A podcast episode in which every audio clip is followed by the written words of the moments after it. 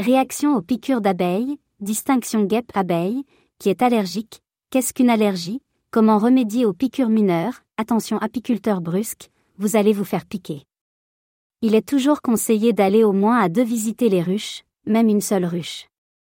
Je vais aller plus loin, je conseille qu'il y ait aussi une autre personne un peu à l'écart pour observer de loin les deux apiculteurs et être disponible pour appeler les pompiers immédiatement en cas de danger immédiat, que les deux apiculteurs n'ont pas vu par exemple.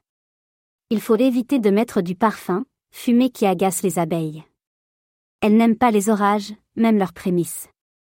Elles haïssent les tendeuses car elles entendent ce qu'on n'entend pas. Si vous les sentez nerveuses, reportez au lendemain.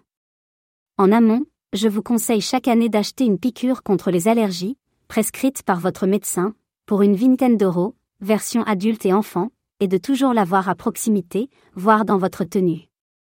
Vous n'avez pas besoin d'être allergique pour l'avoir. En effet, si une abeille entre dans votre bouche, cela peut créer une réaction allergique puissante, immédiate voire mortelle. Cette piqûre peut vous sauver la vie et permettre aux pompiers de vous trouver facilement. Chaque seconde compte. Cas extrême, le choc anaphylactique qui peut toucher 1% de la population ou bien dans des mucuses pour tous les autres gorges par exemple. Il se produit dans les dixièmes N de la piqûre.